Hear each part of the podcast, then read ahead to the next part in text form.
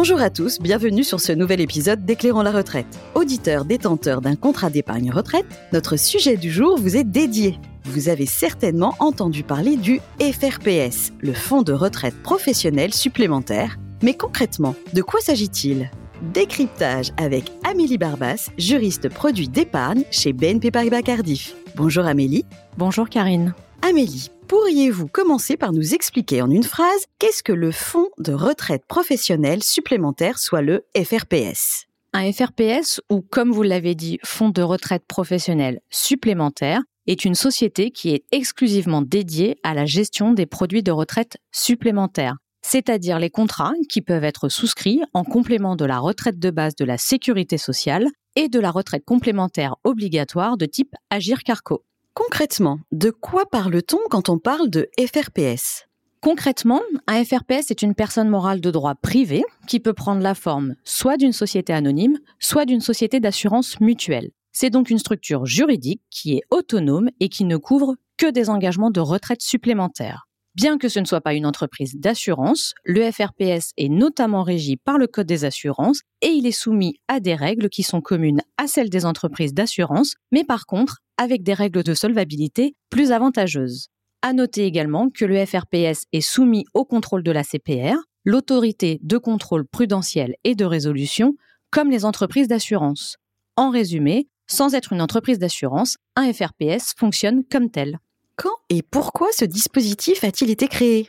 Jusqu'en 2016, les contrats d'assurance de retraite supplémentaire pouvaient être gérés dans deux cadres réglementaires distincts. D'un côté, nous avions celui des entreprises d'assurance et de l'autre, celui des fonds de pension. Toutefois, l'entrée en vigueur de la réforme Solvabilité 2 en 2016 a complexifié la gestion des contrats de retraite supplémentaires pour les assureurs en leur imposant un cadre réglementaire beaucoup plus contraignant et peu adapté aux engagements de long terme. À ce moment-là, il est alors apparu nécessaire de développer un nouveau cadre réglementaire plus adapté à l'exercice de la retraite professionnelle supplémentaire, et c'est ainsi que la loi Sapin 2 de 2016 a introduit une nouvelle catégorie d'organismes exclusivement dédiés à cette activité de retraite professionnelle supplémentaire, les FRPS. Cependant, à l'époque, il n'y a pas vraiment eu d'engouement de la part des assureurs pour ce type de structure, et il faudra attendre 2019 pour que les assureurs s'intéressent davantage au FRPS.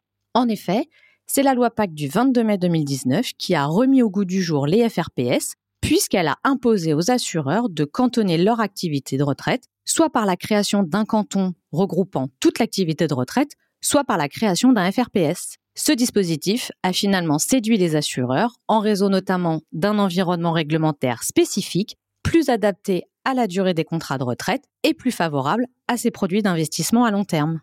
Amélie, vous dites qu'un FRPS offre un cadre réglementaire mieux adapté à la gestion de contrats d'épargne retraite, contrats qui ont plutôt un horizon de placement long terme. Pourriez-vous nous en dire un peu plus? Effectivement, le FRPS dispose d'un cadre réglementaire adapté à la gestion des contrats de retraite professionnelle supplémentaires avec des exigences en capital assouplies proches de celles de solvabilité 1. Le FRPS dispose donc d'un cadre allégé, laissant ainsi aux assureurs plus de marge de manœuvre pour investir dans des actifs plus risqués, comme les actions, tout en mobilisant peu de fonds propres. Ce dispositif souple est donc plus propice aux investissements de long terme et de cette façon, les clients peuvent espérer de meilleures perspectives de rendement. Passons maintenant au cantonnement des actifs. En quoi cela consiste-t-il? Et surtout, comment une telle mesure protège-t-elle les épargnants qui détiennent un contrat retraite? Une des mesures envisagées par la loi Pacte consiste effectivement à imposer aux assureurs un cantonnement des actifs liés à l'épargne retraite. Cela signifie que les assureurs doivent constituer une comptabilité auxiliaire d'affectation dédiée exclusivement à l'épargne retraite. Et c'est cette comptabilité auxiliaire d'affectation qui permet justement d'isoler les engagements de retraite des autres engagements de l'assureur. L'objectif ici, c'est clairement de séparer la gestion financière des contrats de retraite qui, eux, sont investis à long terme des autres contrats d'épargne. Cette mesure a pour objectif de protéger les épargnants quant à l'affectation de la participation aux bénéfices ou en cas de défaillance de l'assureur. En effet, avec le cantonnement, les résultats techniques et financiers du canton seront réservés uniquement aux épargnants des contrats de retraite. Et par ailleurs, en cas de défaillance de l'assureur, le cantonnement offre un privilège spécial aux épargnants, puisqu'ils auront un droit prioritaire sur les actifs représentatifs de leur contrat. In fine, un FRPS permet de mieux protéger les épargnants qui détiennent un contrat retraite, tout en leur offrant de meilleures perspectives de rendement sur le long terme. C'est bien cela? Oui, tout à fait. Les assureurs sont-ils tous obligés de créer un FRPS pour la gestion de leur contrat d'épargne retraite? Non, les assureurs n'ont pas l'obligation de créer un FRPS, mais comme on vient de le voir, avec le cantonnement de l'activité de retraite, cela représente une opportunité vraiment intéressante pour eux et pour leurs clients. D'ailleurs, créer un FRPS est une tendance de marché et presque tous les grands acteurs du secteur de l'épargne retraite ont opté pour cette solution. Autre précision, dès lors que la compagnie d'assurance crée un FRPS, cela touche-t-il tous les contrats d'épargne retraite de cette compagnie?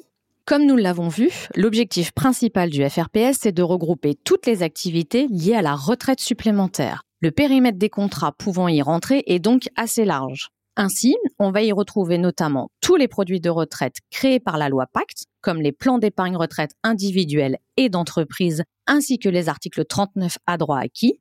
On a aussi tous les anciens produits de retraite supplémentaires individuels, tels que les PERP ou les contrats de retraite Madelin et Madelin agricole. Et enfin, sont également concernés par ce dispositif tous les anciens produits de retraite supplémentaires collectifs, tels que les contrats dits article 83, les articles 82 les articles 39 à droit aléatoire, les contrats IFC, indemnité de fin de carrière, les contrats de pré-retraite ou encore les rentes issues des anciens PERCO, PER d'entreprise collectif. Imaginons que je détienne un PER par exemple. Comment savoir si ma compagnie d'assurance a créé un FRPS et si mon contrat est impacté? La création d'un FRPS et le cas échéant le transfert de l'activité retraite vers celui-ci doit obligatoirement être approuvé par l'ACPR, et cette approbation est publiée au journal officiel de la République française. Sinon, il n'y a pas d'informations particulières à communiquer aux clients concernés, mais il est vrai que la plupart du temps, les assureurs font le choix, via un courrier explicatif, d'informer leurs clients du transfert de leur contrat vers le FRPS. En tout état de cause, une fois le transfert réalisé, toutes les communications relatives à l'activité de retraite seront effectuées au nom du FRPS et non plus au nom de l'assureur. Dès lors que je détiens un contrat d'épargne retraite, que va changer l'éventuelle création d'un FRPS par mon assureur sur mon contrat? Globalement, la création du FRPS n'a pas d'impact sur la gestion courante des contrats concernés. En effet, hormis le transfert des contrats dans la nouvelle société créée, l'opération est totalement transparente pour les clients.